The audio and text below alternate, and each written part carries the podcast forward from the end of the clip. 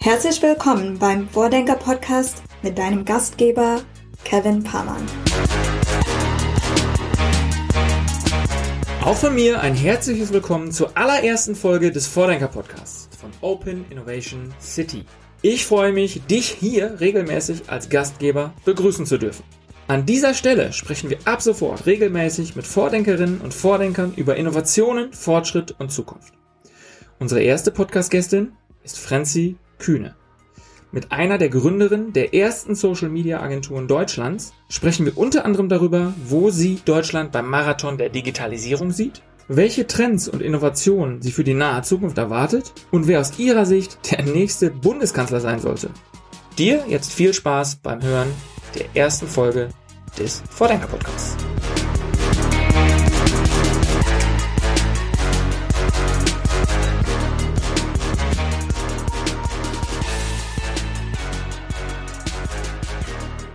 Hi Franzi.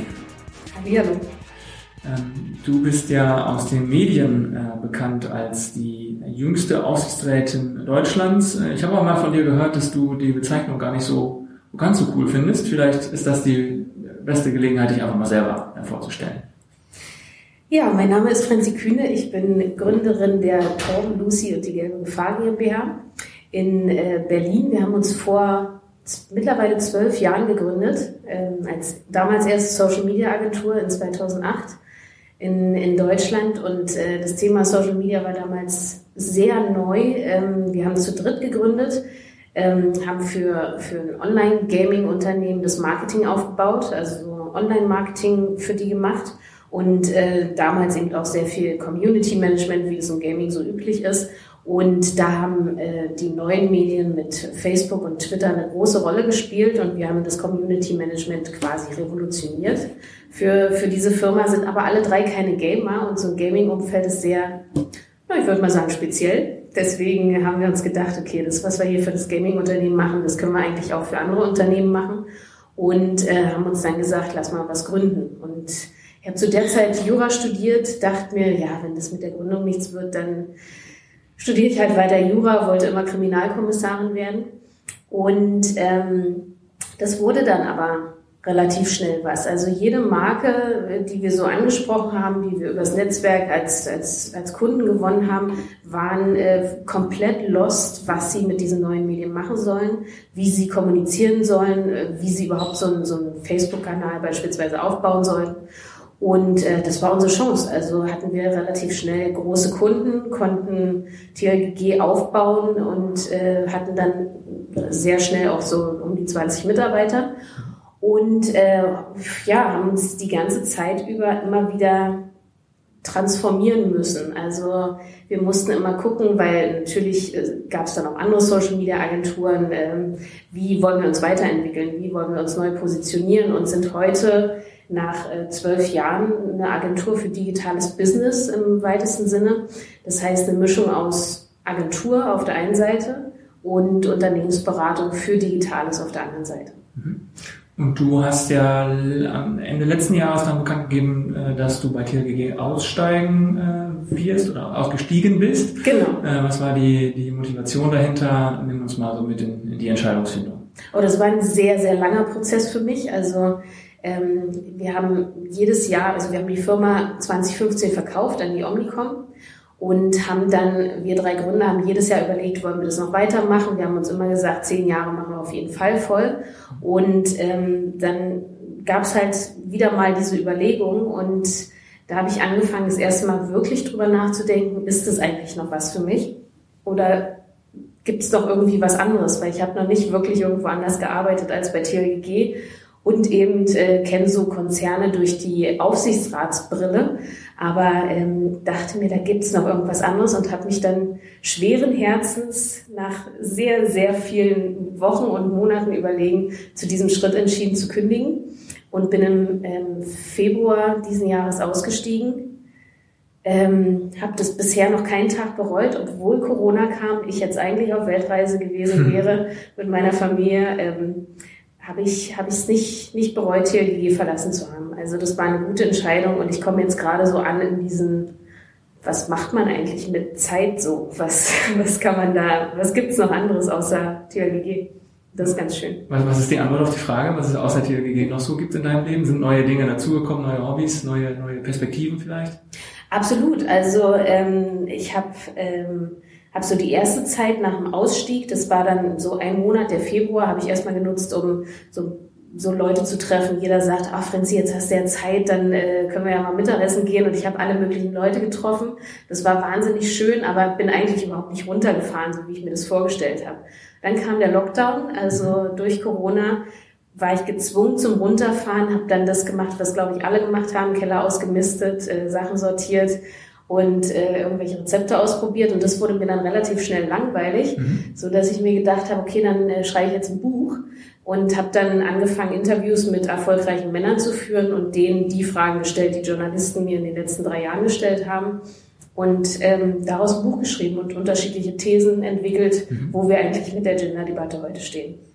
Okay, ich höre da ja schon so ein bisschen raus, dass die Fragen, die dir in den letzten Jahren so gestellt äh, worden sind, möglicherweise auch eine bestimmte Couleur haben könnten. Also was, was war so, äh, was meinst du damit konkret mit den, mit den Fragen? Äh, es sind so, so Fragen, die überwiegend Frauen gestellt werden. Ja. Ähm, äh, wo ist, wo ist Ihre Tochter gerade? Ähm, was ziehen Sie denn zur nächsten Aufsichtsratssitzung an? Oh, Sie gehen in Sneakers zu einer Hauptversammlung, werden Sie überhaupt ernst genommen? Mhm. Also solche, solche Fragen kriegen Männer einfach nicht gestellt. Mhm. Und äh, den, den Spieß mal umzudrehen und zu gucken, wie die Männer reagieren, war wahnsinnig interessant, ohne jetzt zu viel verraten zu wollen. Aber das Buch erscheint ja dann im Mai nächsten Jahres. Aha, okay, wir sind, wir sind gespannt. Schon mal so der, der erste Teaser sozusagen. Ja, genau. Ja. Und was ist so, äh, jetzt hast du über die, die Fragen gesprochen, die, die regelmäßig äh, gestellt werden und du hast auch das mit den Jeans äh, an, angerissen, im besten Sinne. Ähm, Vielleicht kannst du uns da noch so ein paar Einblicke geben, wie sich das so in den letzten, wie deine Erfahrungswerte in den letzten Jahren da so waren. Also gerade auch so im Bereich der Aufsichtsratmandate, die du da ähm, inne hast. Äh, wie, wie bist du da so aufgenommen worden? Wie sind die zerrissenen Jeans und die Sneaker da, da so angekommen in der Welt? Also ehrlicherweise habe ich mir beim Amtsantritt überhaupt keine Gedanken darüber gemacht, was ich anhabe.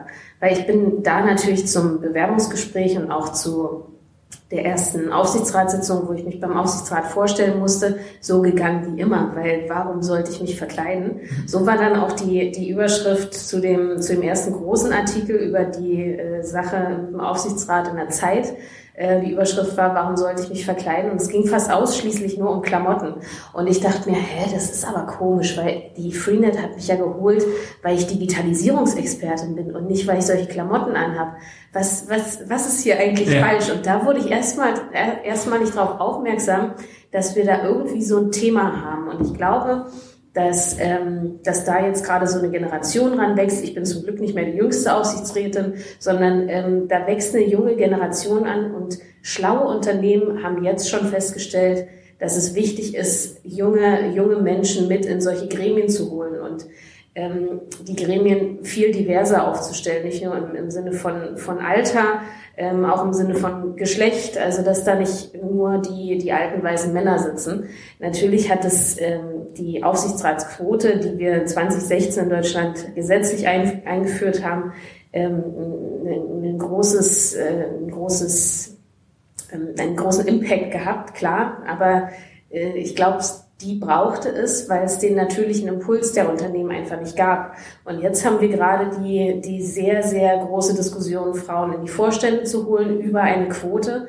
Und ähm, ich bin selbst Unternehmerin. Ich würde Teufel tun und mir sagen lassen vom Gesetz, wen, wie ich meinen Vorstand zu besetzen habe. Aber ich glaube, dass, dass es leider an der Zeit, weil es keinen Weg drumherum gibt. Also selbst die Besetzung von 30 Prozent Frauen im Aufsichtsrat hatten keinen Einfluss darauf, dass sich in den Vorständen was ändert, was äh, fatal ist. Hm. Um da nochmal ganz kurz äh, stärker darauf einzusteigen, du hast ja mal vom Thomas-Kreislauf gesprochen, vielleicht kannst du uns den nochmal kurz erklären und auch mal ein bisschen Fingertipping zu, zu betreiben, hier, was das Problem auch äh, konkret ist. Genau, also der, der Thomas-Kreislauf ähm, ist von der Albright Stiftung erfunden worden. Ähm, ich sitze in der Albright Stiftung im, im Stiftungsrat Und der besagt, dass, äh, dass es mehr Michaele und Thomasse in Deutschland in den Vorständen gibt als Frauen insgesamt in den deutschen Vorständen, was äh, fatal ist. Die Albright Stiftung hat jetzt einen Bericht rausgebracht vor wenigen Wochen, ähm, der so die Zahlen in der Krise beschreibt. Und ich hätte gedacht, aus meinem natürlichen Menschenverstand heraus, die Vorstände werden sich natürlich erweitern, die werden ihre Teams erweitern, die werden sich Sparringspartner neu mit reinholen und das Gegenteil ist der Fall. Also die Zahlen zeigen, dass der Vorstand sich verkleinert hat, ähm, dass, dass wieder mehr Männer mit reingeholt worden sind und das zeigt einfach, dass diese bequemen und gemütlichen, vertrauten Männerrunden nicht so einfach aufzubrechen sind, insbesondere in Krisenzeiten nicht, wo man davon ausgeht, jedes Unternehmen muss, muss sich verändern. Und der Druck ist einfach immer noch nicht hoch genug. Hm. Ja, in, in, dem Kontext ist äh, Corona einmal mehr, glaube ich, auch etwas sehr Negatives, denn äh, ich glaube, gerade in diesen Krisenzeiten sehnen sich die Unternehmen, die Organisationen nach, nach Sicherheit und werden vermutlich eher wieder in Richtung der alt etablierten Modelle zu, auf die alt etablierten Modelle zurückgreifen, als dann vielleicht einen mutigen Schritt zu machen und mal jemanden Jüngeres ähm, sich, sich in den Vorstand zu holen. So zumindest meine, meine These. Absolut. Und ich finde es auch menschlich total nachvollziehbar. Überhaupt keine Frage. Es ist unternehmerisch fatal, hm. was da passiert. Ja. Ähm, Mal nochmal zurück auf deine Zeit mit, mit TLGG. Also ihr wart ja, als ihr die Company 2008 gegründet habt, sowas wie die erste deutsche Social Media Agentur, äh, wenn ich das richtig im Kopf habe, ne? Wir waren die erste. Ihr, ihr wart genau, konkret wir waren erste. konkret die erste. Das ganze Thema Social Media war damals nicht wirklich äh, groß und schon gar nicht in, in der Gründung von einer Firma irgendwie äh, gesehen, weil als wir so angefangen haben, wurden wir auch sehr stark belächelt. Und es war, war schwierig, ähm, wenn wir so, so Firmentermine hatten, also mit Kundentermine, ähm, war, das, war das schon so ein Thema, ah, da kommen jetzt die Nerds aus Berlin und äh, die wollen uns ein bisschen was über dieses Nischenthema erzählen. Mhm. Also die, die ganzen Marketingabteilungen, die wir am Anfang so getroffen haben, dachten alle, das ist jetzt so ein kleiner Trend, der geht schon wieder weg. Also das, das wird schon nicht so, so heftig kommen und äh, haben sich das eher so, so nebenbei angehört und äh, wir wurden auch sehr viel belächelt, ja. Mhm. Also musstet ihr wahrscheinlich viele Hürden nehmen, ihr musstet äh, wahrscheinlich auch häufiger mal so den Wadenbeißer mimen und immer mal wieder auch äh, am, am Ball bleiben, an, immer wieder anklopfen und daran erinnern, dass dieses Thema Social Media, Digitalisierung dann vielleicht doch etwas relevanter sein könnte, als die Marketingabteilung sich ursprünglich vielleicht so gedacht haben. Ne? Ja, nee, genau so war es eben nicht. Also ähm, wir sind zu den Firmen gefahren, ähm, zu Ferrero beispielsweise, einer mhm. unserer ersten Kunden. Und ähm, das Thema wurde nicht wirklich ernst genommen, aber sie, sie waren unter dem Druck schon zu der Zeit, irgendwie was machen zu müssen. Und dann haben sie halt mit einer Marke angefangen, das war in unserem Fall Nutella. Mhm. Dann haben wir angefangen, die Facebook-Seite aufzusetzen, eine Etikette zu schreiben und sowas, was man, was, was heute so, so selbstverständlich ja. ist, aber damals ein Riesending für die Konzerne war. Ähm, und wenn wir zu Marken gekommen sind, denen gesagt haben, es ist gut für euch und ihr braucht es, und die gesagt haben, ach ja, nee, eigentlich brauchen wir es nicht, dann sind wir da auch nicht mehr hin. Also wir wussten, dass das ein Thema ist und ähm, mussten da zum Glück nie Wadenbeißer sein und sagen, ähm, was ist denn mit unserem Angebot, sondern wir haben es dann einfach gelassen. Und äh, wir waren auch immer sehr, sehr teuer. Mhm. Also wir haben immer gesagt, wir haben einen, einen bestimmten Tagessatz, da gehen wir nicht drunter. Wir sind ähm, eine Boutique-Agentur, eine, eine kleine Agentur mit einem Nischenthema, aber das eben sehr, sehr teuer, was auch gut war, weil die Kunden mussten dann, weil sie in den, in den Druck gekommen sind, mussten das dann bezahlen, wenn sie Expertise wollten. Okay, also war die viel mehr so zur richtigen Zeit am richtigen Ort Absolut. und hat auf, auf Unternehmen, auf potenzielle Kunden seid ihr getroffen, die irgendwie nicht wussten, wie sie mit, mit der Digitalisierung, gerade mit den sozialen Medien umgehen sollten und ihr habt diesen Need sehr konkret dann, dann bedienen können. Ganz genau. Ja. Mhm. Ähm, und äh, ihr wart ja auch sowas wie eine Art Trendsetter, was so das Thema New Work äh, betrifft. Also zumindest habe ich von euch als äh, schon vor vielen Jahren, als es noch nicht so standardmäßig gesetzt war, gehört, dass sowas wie Remote Work für euch schon Thema war, dass ihr Großraumbüros auch relativ früh hattet, glaube ich, oder? Immer. Immer, mhm. ja. Also ähm, vielleicht nochmal so dein, dein Blick auf, auf die Arbeit der Zukunft und wie sich dieses ganze Thema ähm, so aus deiner Sicht verändert aktuell. Also wir, wir hatten immer, ähm, immer Großraumbüros, weil wir nichts davon gehalten haben, uns zu isolieren, sondern immer in, in Teams gearbeitet haben. Mhm. Ähm, deswegen war das, war das einfach nur angebracht, ein, ein, großes Büro zu haben, was natürlich dann auch extrem viele Nachteile mit sich bringt für, für Mitarbeiter. Also wir haben ständig die Beschwerden gehabt, es ist einfach zu laut hier, ähm, das, das ist zu viel Gewusel, ich kann mich nicht konzentrieren. Und wir haben auch eine Zeit gebraucht, ehe wir äh, gesagt haben, okay, die müssen ja gar nicht hier sitzen, um da, damit ich weiß, dass die arbeiten und ihre Leistungen bringen, sondern die können ja eigentlich auch von zu Hause arbeiten. Also das war war äh, auch für uns so ein, so ein Prozess, der ist jetzt nicht über Jahre gegangen, sondern über ein paar Monate. Aber äh, das war schon schwierig, den Leuten zu sagen, okay, ihr könnt ins Homeoffice gehen ähm, unter den und den Bedingungen, also dass, dass die Teams Bescheid wissen, wo wer ist ähm, aber arbeitet von woanders. Aber es ist auch für uns und für, für uns äh, junge Leute war das so ein Verlust von Kontrolle, damit irgendwie verbunden, ähm, was wir aber über die Zeit gelernt haben. Und deswegen ist, ist das sehr in der DNA von TLGG so zu arbeiten, dass es an unterschiedlichen Orten passieren kann, dass die IT schon so aufgestellt ist, dass wir die Tools nutzen, die dafür notwendig sind.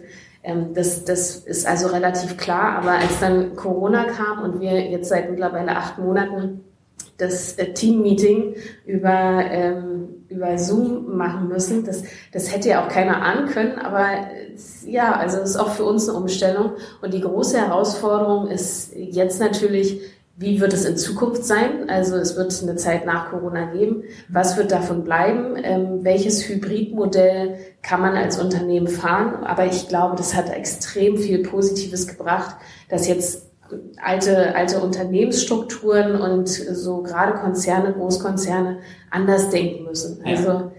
Die mussten sich umstellen, die mussten die Mitarbeiter ins Homeoffice schicken und ähm, die IT kann jetzt nicht mehr sagen, geht aber nicht. Ja, weil genau. so war es ja immer. Ja. Mhm.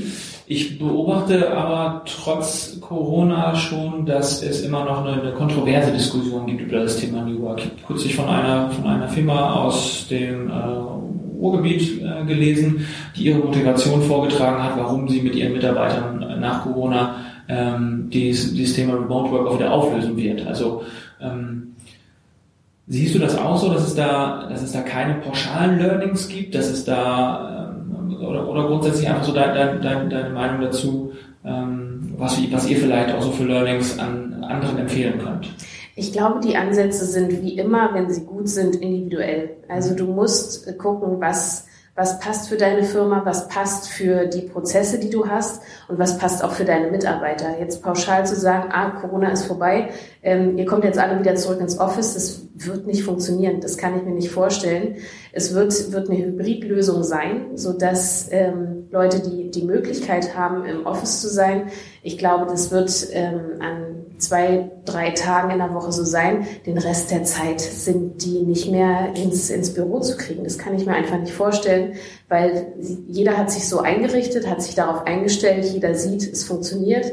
Es funktioniert auch mit Businessreisen, also man muss nicht ständig die ganze Zeit reisen und sich immer wieder treffen, sondern es funktioniert digital. Und für die, für die wirklich wichtigen Sachen und für kreative Prozesse kommen alle immer wieder zusammen. Das glaube ich auf jeden Fall, weil das ersetzt es einfach nicht. Mhm. Ähm, auch nochmal so THGG-Kontext, äh, ähm, dadurch, dass ihr ja 2008 schon so wie so ein Early Adopter wart für, für dieses Social Media Thema, ist das vielleicht, ist es vielleicht eine legitime Frage von, von uns, äh, euch zu fragen, eure Perspektive abzufragen, was ihr also den nächsten großen Trend seht, der so eine Art ähnlicher Gamechanger äh, sein kann, wie die Digitalisierung, wie das Social Web es war? Ah, das ist, äh, das ist eine schwierige Frage, weil, weil es so unterschiedliche ähm, Herangehensweisen an diese Frage gibt. Also ähm, wenn du jetzt von der technologischen Seite kommst, äh, ist das Handy das, das, äh, die Plattform, die jetzt 15 Jahre als Entwicklerplattform gegolten hat. Was wird das nächste sein? Wo ist die nächste, die nächste S-Kurve, wie man immer so schön sagt? Ähm, das, das ist nicht klar. Also ich denke, dass, dass das ganze Thema ähm, AI ähm, und, und auch, ähm, auch das, das ganze Thema Machine Learning extrem viel Einfluss hat auf unterschiedliche Branchen.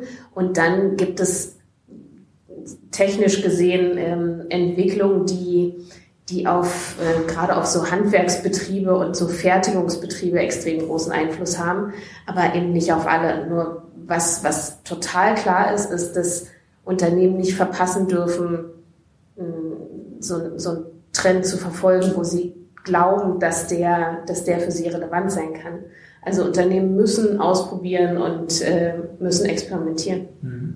Hast du das Gefühl, dass das auch so aus deiner ähm, Perspektive als Aufsichtsrätin, hast du, hast du das Gefühl, dass das zutrifft, dass die Unternehmen regelmäßig den Blick nach draußen richten, auch ähm, die Trends äh, in der großen weiten Welt im Blick haben, probieren das zu adaptieren und sich darauf einzustellen, sind, sind darauf sozusagen darauf vorbereitet, dass das Geschäftsmodell vielleicht auch jederzeit angreifbar sein könnte? Mm, also es, ich würde jetzt, würde jetzt nicht vom, von meiner Arbeit als Aufsichtsrätin sprechen, sondern aus der Perspektive ähm, von TLG und als Unternehmerin und da nehme ich schon wahr, dass, ähm, dass es viele Branchen und viele Firmen gibt, die genau das nicht machen. Also die, die genau sich nicht verändern wollen, dort stehen bleiben wollen, immer noch denken wie damals vor zwölf Jahren, ah, das Thema geht schon wieder weg, ähm, da, da passiert schon nichts und meinem Geschäft passiert nichts. Ähm, also da, da gibt's immer wieder welche und da sind wir in Deutschland, glaube ich, auch noch relativ am Anfang, diese, diese Blickweise einzunehmen, weil es ja auch so, so schwierig ist, aus der Komfortzone rauszukommen und sich zu überlegen, was ist denn in den nächsten fünf oder zehn Jahren? Also so, das, das ist extreme Glaskugel, ich glaube mehr, mehr denn je. Ähm, das ist schwer, schwer vorherzusagen, aber ich glaube, wenn man sich gar nicht bewegt, ähm, ist man schon verloren. Also Stillstand ist der Tod für jedes Unternehmen. Ja, der, der Klassiker sozusagen. Ja.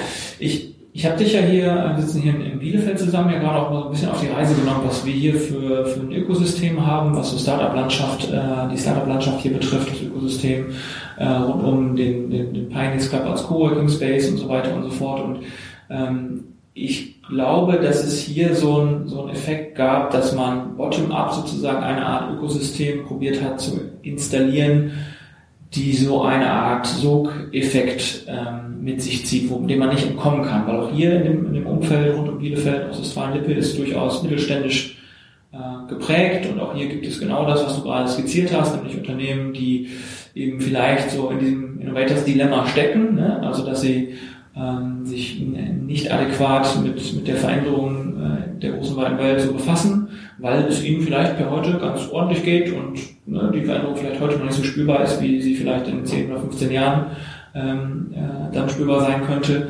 Ähm, glaubst du, dass das ein Ansatz ist, der, ähm, der, den man weiterempfehlen kann? Also sozusagen so eine so ein, so ein Nebenchannel aufzumachen und bottom-up etwas zu installieren, was sich dann immer mehr verbreitet und irgendwann unausweichlich ist? Ja, na klar. Also das ist, das ist der Ansatz der Zukunft. Und also ich bin, bin sehr überrascht, was hier in Bielefeld, eine von mir bis heute komplett unterschätzte Stadt, was hier so passiert, weil ich bin bisher davon ausgegangen, okay, in, in Berlin ist so das Talent angesiedelt, ähm, da, da sind die Talente, wir haben bei TLG auch nie wirklich ein Recruiting-Problem gehabt. Ähm, du hast eher in Berlin dieses, dieses Gefühl, ähm, es, ist, es ist zu viel Talent da für die, äh, für die Stellen, wo überall gesucht wird. Und ähm, hier kann ich mir vorstellen, dass, dass das ähm, dass das genau andersrum ist. Also dass Unternehmen diese Talente suchen.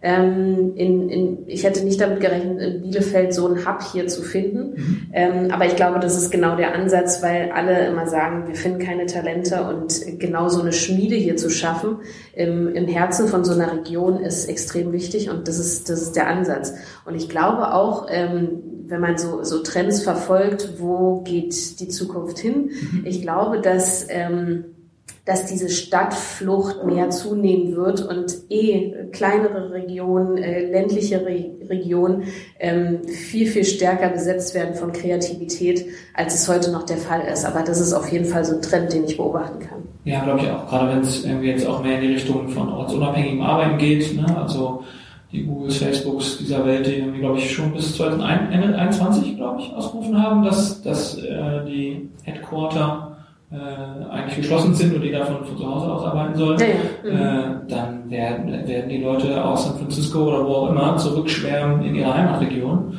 Und das wird wahrscheinlich auch den ländlicheren Regionen zugutekommen. Genau, und genau derselbe Trend ist in Deutschland zu verfolgen. Und wenn, wenn du überlegst, dass die, dass die jungen Leute ja auch älter werden, äh, mehr einen Fokus auf Familie haben, nicht mehr so dieses Urbane wollen, sondern eher eine, eine ländliche Region, ähm, dann ist das absolut was, wo, wo Unternehmen eine Chance haben, wenn sie sich kulturell und organisatorisch darauf einlassen und diese Rahmenbedingungen schaffen, das Talent eben zu nutzen. Ja.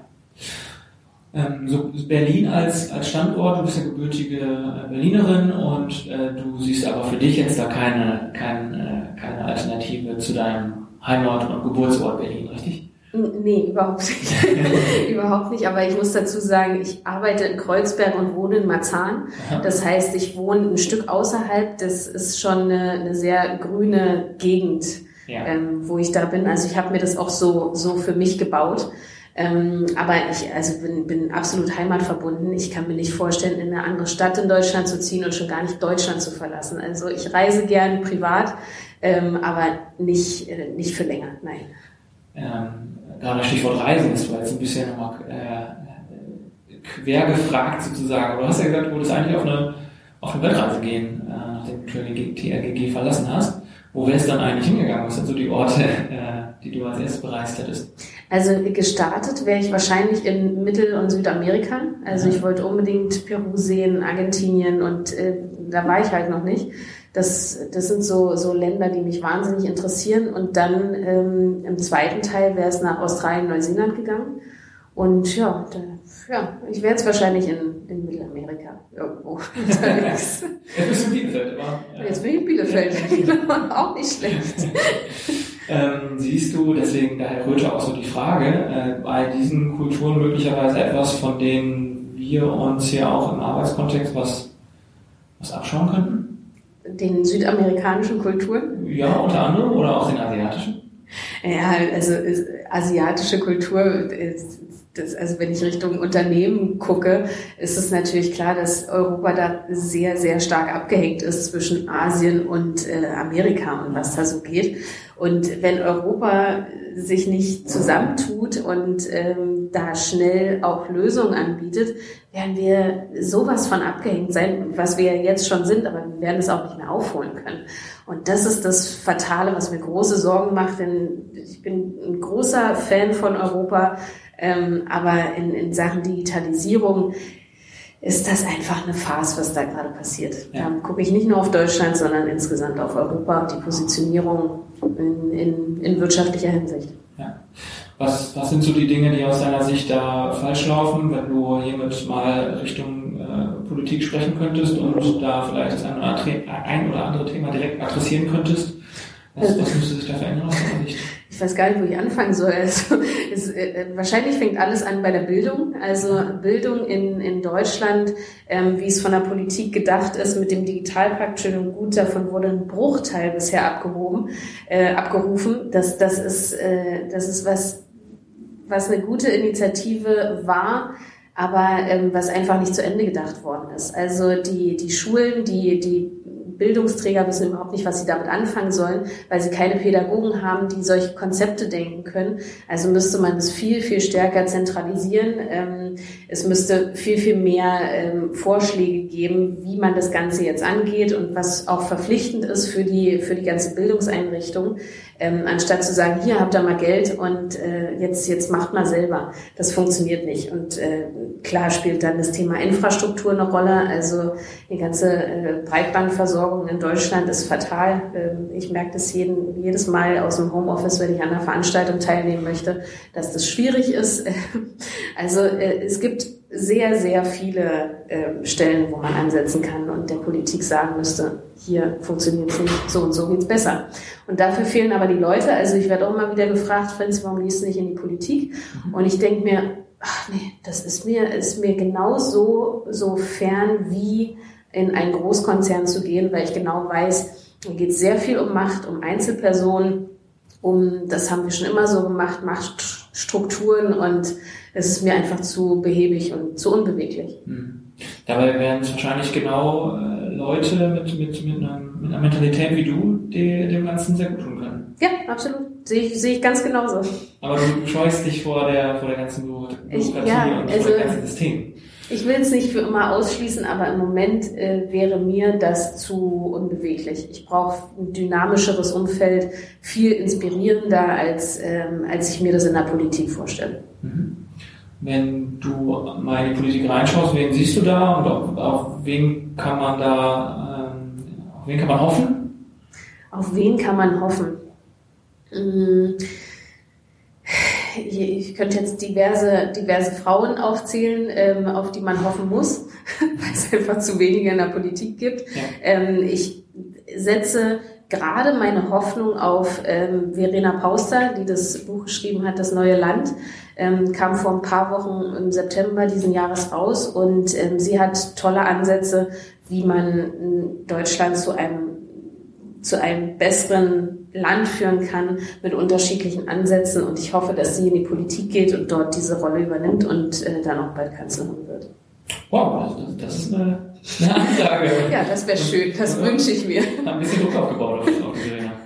Ja, hoffentlich. Ja. Ihr seid ja äh, mindestens mal gut miteinander bekannt, sagst du, oder? Ja. Äh, von daher ähm, hast du da vielleicht noch die eine oder andere Möglichkeit, da auch auf der persönlichen Ebene Druck auszuüben. Ja, ich ich werde es tun für Deutschland. Ja. Verena für Deutschland. Verena für Deutschland. Ähm, neben Verena, äh, jetzt auch vielleicht unabhängig von der Politik, was sind so die Vordenker, wenn es um Innovation geht, äh, von denen du dich gerne inspirieren lässt? Also ich persönlich ähm, lasse mich gerne inspirieren durch meinen Gründungspartner Christoph Bornschein. Der ist in Deutschland und für mich persönlich auch so ein, so ein Vordenker im Bereich Digitalisierung, im Bereich Trends. Ähm, wo, wo geht das Ganze hin, auch global gesehen. Ähm, und die, die ganzen Themen, die mich sehr beschäftigen, also das ganze Gender-Thema, ähm, höre ich immer wieder äh, Simone Menne gerne zu, Multi-Aufsichtsrätin, setzt sich sehr für das Thema Frauenquote in, in Deutschland ein. Und die finde ich klasse. Ähm, über die Landesgrenzen hinaus, irgendwelche Podca Podcaster, äh, weiß ich nicht, Buchautoren, irgendwer, äh, dem unsere Hörer unbedingt folgen sollten, weil sie vielleicht auch so, so eine ähnliche Sprache sprechen inhaltlich wie du? Ich würde würd meinen Blick gerne in, in Deutschland lassen und überhaupt nicht wirklich groß international gehen und jedem empfehlen, das Buch von Verena Pauster zu lesen, ähm, Das neue Land und ab und zu dann das zu mischen mit den, mit den Impulsen, die Frank Thelen auf LinkedIn gibt.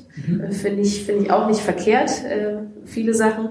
Ähm, deswegen, also das, das sind so erstmal hier, erstmal hier anfangen. Ja, genau.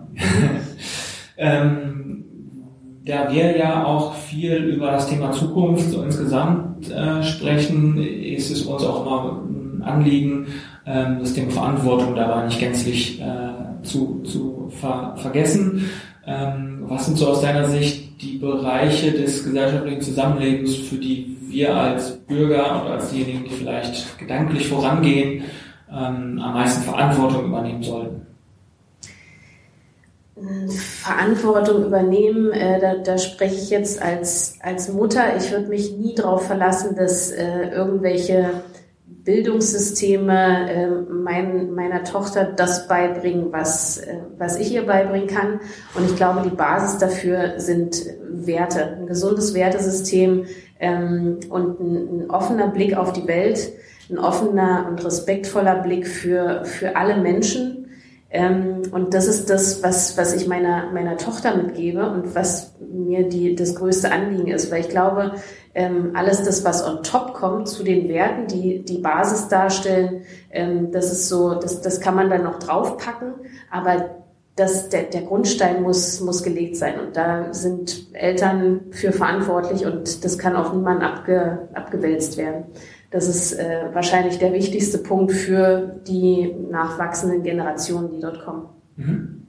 Auch da äh, wäre die Antwort ja wieder äh, Verena for President, äh, denn auch sie befasst sich ja viel so mit grundsätzlich mit, mit Bildungsthemen. Ne? Absolut. Also digitale Bildung ist ja ähm, Verena als Unternehmerin auch der, der, der für sie der, der große Punkt gewesen. Ähm, und jetzt muss sie das ganze Wissen weiterführen in die Politik. Da bin ich absolut dafür. Ja. Ähm, wir haben zum Abschluss hier so eine äh, Rubrik uns überlegt, die da lautet Frage an den nächsten Gast, in Klammern, der aber gar nicht bekannt ist. Mhm. Wir wollen nämlich, dass ähm, du eine Frage an jemanden richtest, die dich, die dich im Besonderen beschäftigt, für die du vielleicht auch auf der Suche nach einer Antwort bist und diese, diese Frage ähm, jemanden stellen, der sich mit der Materie vielleicht gar nicht unbedingt auseinandersetzt, der vielleicht auch eine komplett neue, eine komplett fremde Perspektive einnimmt, weil wir glauben, dass äh, wenn, wenn zu viele gleiche Perspektiven auf ein Thema schauen, dass dann wahrscheinlich eh auch immer ähnliche Antworten darauf bekommen. So, wenn du jetzt eine Frage äußern würdest, die dich sehr stark beschäftigt und wir würfeln, wer der nächste Gast ist und dem wir diese Frage stellen, da kommt aber ganz bestimmt eine interessante Antwort raus. Was beschäftigt dich im Besonderen aktuell? Also bei mir ist es das ganze Gender-Thema und ich hoffe, dass in, in, in dem nächsten Podcast von euch ein Mann sitzt, der mir dann die Frage aus seiner Sicht beantwortet, warum gibt es so viel Widerstand gegen die Frauenquote und wie können wir das ganze Thema auflösen? Spannende Frage. Ja, natürlich dann schon ein bisschen geframed, also Mann müsste es dann ja schon per se sein, aber das, das nee, es, Frauen haben da auch unterschiedliche Perspektiven drauf. Das ist auch immer ganz spannend, weil nicht jede Frau ist für die Frauenquote. Ich war es ja auch nicht immer. Ja. Also ich finde die Frauenquote auch, äh, also fand sie lange Zeit als als, als ein Instrument, was total übergriffig ist und bevormundend. Ähm, aber ja, sehe leider, dass es keinen keinen natürlichen Impulse gibt. Ja. Wir nehmen die Frage mit. Äh, für den nächsten Gast und äh, freuen uns, äh, dass du bereit warst, mit uns zu sprechen. Äh, vielen Dank für den spannenden Einblick und bis zum nächsten Mal. Sehr gerne.